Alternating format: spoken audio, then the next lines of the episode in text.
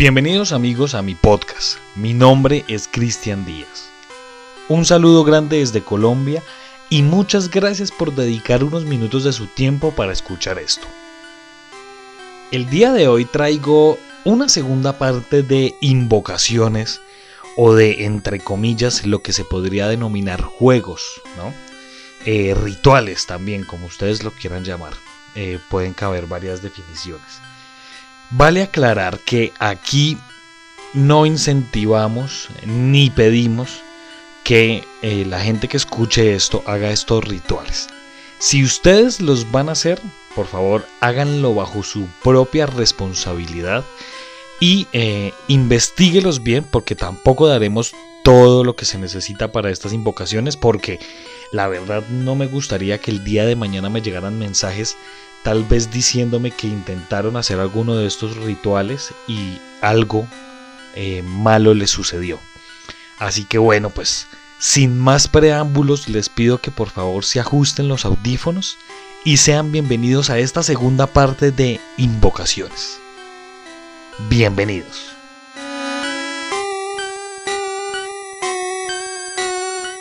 Vamos a iniciar este podcast con el juego o con el ritual llamado Hitori Kakurembo o también como se le denomina el juego de las escondidas, ¿no? Se dice que este juego básicamente es un juego para poder contactar a los muertos, ¿no? los espíritus que rondan tal vez sin descanso en la tierra y que siempre están buscando un cuerpo que poseer. Con este ritual se puede invocar a espíritus y eh, lo que uno tiene que ofrecer, pues bueno, es un muñeco en vez de un cuerpo humano. ¿Me hago entender? Eh, quiero decir, tal vez, si no quedó claro, quiero decir que uno básicamente da una ofrenda que en vez de ser un cuerpo humano, ¿sí? se da como un cuerpo inanimado. Y aquí pueden, pues bueno, se pueden desatar leyendas como tal vez las leyendas de Chucky, ¿sí? de la misma Anabel, bueno, todo esto. Entonces, vamos a iniciar.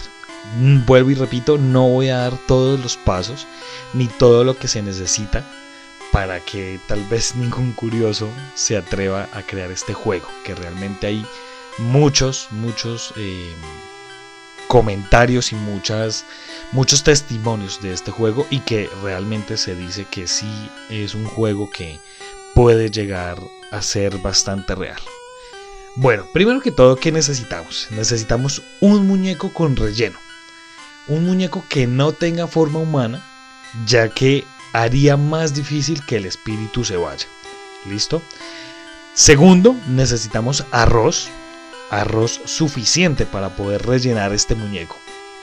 Necesitamos una aguja, necesitamos un hilo de color carmesí o color rojo en su defecto, ¿sí? un objeto filoso como un cuchillo, un pedazo de vidrio, tijeras, bisturí. También necesitamos una taza llena de sal, eh, mejor sería sal, sal marina, ¿sí? Y como pues saltándonos unos pasos más y por así denominarlo, eh, como último, un lugar para poder esconderse. Preferiblemente una, eh, esto se dice que es, da, mejor el efecto y da mejor el resultado. Es una habitación que esté purificada con incienso, ¿sí? Y si se puede, sé que es muy difícil en países eh, latinoamericanos o países de este, de este lado del planeta, ¿no? occidentales, se dice que también un altar, un altar shinto para proteger o para, para crear una protección hacia el hogar. En este punto les voy a comentar lo que es la preparación para este ritual. Primero tenemos que quitar el relleno del muñeco y luego volver a rellenarlo, pero con el arroz.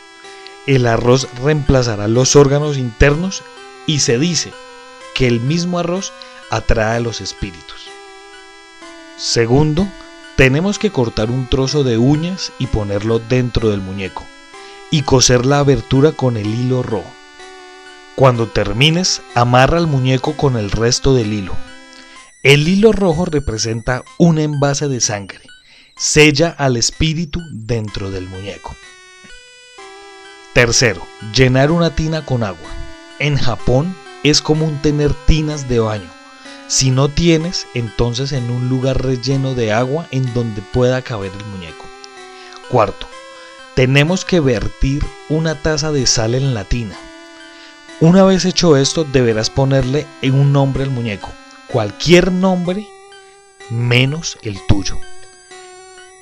Quinto, colocar una taza con agua salada dentro del lugar de escondiste que elegiste. Esto se dice que es para protección de uno mismo.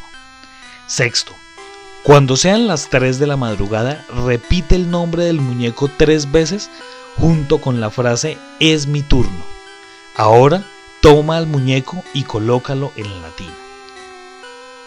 Apaga todas las luces de la casa. Ve al escondite y enciende la televisión. Cuando hayas contado hasta 10 con los ojos cerrados, ve al baño con el objeto afilado en la mano. Cuando llegues allá, dile al muñeco, te encontré, y dices el nombre del muñeco. Clávale el objeto filoso y al cortar el hilo se rompe el sello y liberas al espíritu. Ahora debes decir, ahora es tu turno y repites el nombre del muñeco. Después de esto tienes que esconderte en el lugar que elegiste. Corre, escóndete y sé valiente. Prepárate, porque el muñeco te devolverá el favor y te perseguirá por toda la casa. Cualquier ruido, cualquier presencia extraña podría ser el muñeco que está detrás de ti.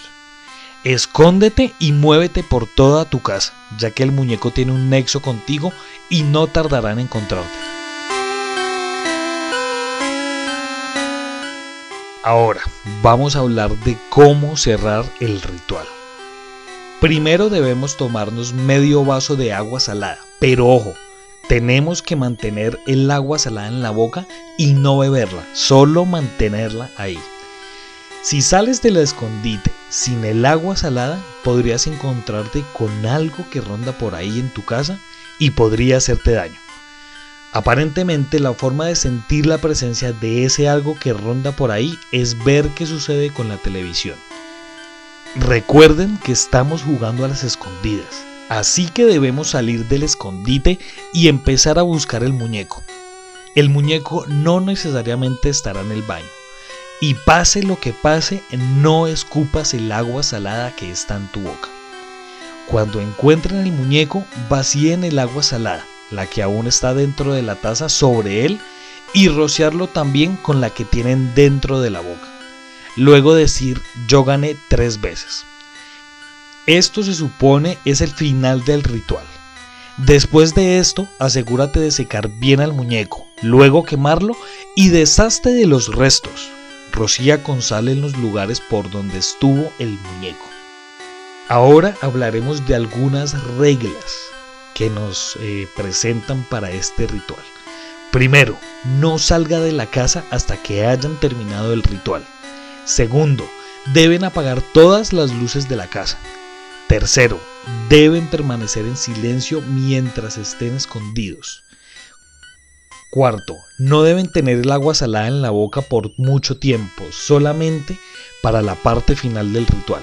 Quinto, si vives con alguien, podrías ponerlo en peligro Sexto, no continúen con el ritual por más de una o dos horas.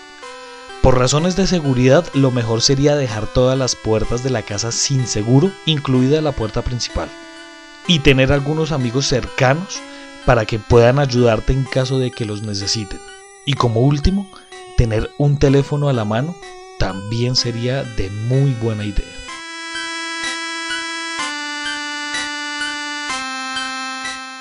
Ahora hablaremos del juego del ascensor. La intención de este juego es que el ascensor te lleve a un mundo alterno. Quienes dicen haberlo jugado con éxito comentan que las puertas del ascensor se abrieron a pasillos infinitos con luces raras a la distancia, a una versión alternativa del mismo edificio pero completamente oscuro y con sonidos extraños acercándose súbitamente a la distancia. Incluso alguien reportó que su cámara de video y su celular no funcionaban en ese lugar y absolutamente todos desaconsejan explorar esas realidades alternativas. ¿Qué necesitas para iniciar este juego? Primero, debes estar en un edificio de 10 o más pisos. Y si lo vas a jugar, es muy importante que anotes lo siguiente. Toma el elevador en el primer piso. Presiona el botón del cuarto piso. Una vez estés en el cuarto piso, desciende de vuelta, pero esta vez al piso número 2. Cuando llegues al piso número 2, presiona el botón del piso 6. Cuando llegues ahí, vuelve de nuevo al piso número 2. En su momento, presiona el botón del piso 10. Cuando estés en el piso 10, presiona el botón del quinto piso. Una vez llegues ahí, existe la posibilidad de que una mujer de aspecto misterioso suba contigo al elevador. Ignórala por completo. En este punto, ve al primer piso de vuelta por el ascensor. Pero si en lugar de eso, el ascensor decide llevarte por su cuenta al piso 10, prepárate porque eso quiere decir que lo has hecho todo bien. Cuando las puertas del piso 10 se abran, estarás en el mismo edificio pero en una dimensión diferente. Una vez quieras bajar en el décimo piso, si es que la mujer subió contigo desde el quinto piso, te preguntará que a dónde vas. No le hagas caso, no le contestes, no la mires por ningún motivo. Algunas dimensiones son tranquilas y oscuras, otras son casi idénticas pero con algunas diferencias muy notables. Algunas personas que lo han jugado con éxito dicen que el peligro es latente, que se siente en cada fibra del cuerpo. Decidas explorar o volver inmediatamente, ten en cuenta que debes hacerlo desde el mismo ascensor en el que iniciaste el juego. Para volver debes repetir exactamente la misma operación, empezando desde el primer piso. Solo que al final, en lugar de llevarte al piso décimo, el ascensor te dejará en el primer piso luego de todo el trayecto. Si decides no salir del ascensor y deseas regresar, presiona el botón del primer piso. Si no funciona, síguelo presionando hasta que funcione y el ascensor se pondrá en movimiento hacia el primer piso. Una vez llegues, y las puertas del ascensor se estén abriendo, sal rápido de ahí y no mires hacia atrás hasta que se cierren las puertas del ascensor.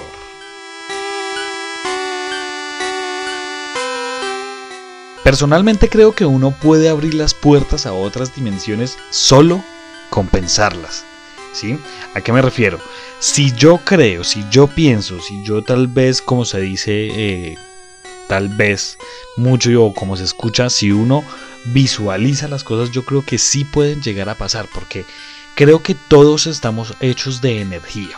Y yo soy partidario de que la energía puede estar en una casa, puede estar en un terreno, ¿sí? Puede estar en el mar. Por eso hay tantos y tantos testimonios de seres, de personas, de fantasmas que se ven en pues en, varios sitios, ¿no? Tenemos fantasmas de carretera, tenemos los poltergeists, ¿no? Tenemos los juegos como el juego de la tabla Ouija, ¿sí? Como hablamos en algún momento, el juego de los tres reyes, los seres tulpa. Pero yo creo que la mayoría de las veces uno proyecta estas imágenes y proyecta estos rituales es mediante la imaginación y mediante lo que uno piensa, ¿sí? Si uno piensa que tal vez uno está realizando este juego del Hitori Kakurembo y tal vez empieza a escuchar sonidos o, demás cosas, pues creo yo que puede ser algo eh, patrocinado o proporcionado por la mente, ¿no? O sea, bueno, también, también cabría en decir que tendríamos que hacerlo para poder sacar una conclusión de que sea o no sea real. Sin embargo, pues bueno, lo que decía al inicio, si usted va a hacer un, juego de estos, hágalo bajo su responsabilidad, la verdad. Yo creo que esto pasa como pasa tal vez eh, con el tarot o con las cartas astrales, que creo que uno tiene que creer mucho y tiene que ser fiel creyente a que estas cosas sí puedan darse para que se vuelvan realidad.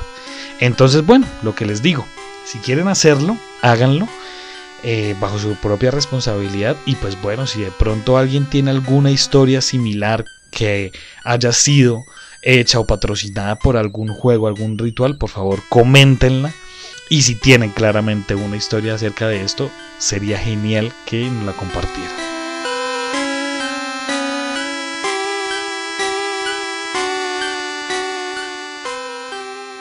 Muchas gracias por escuchar este podcast. Si usted quiere ser parte de esta comunidad, por favor síganos en Instagram como arroba Colombia Paranormal Podcast.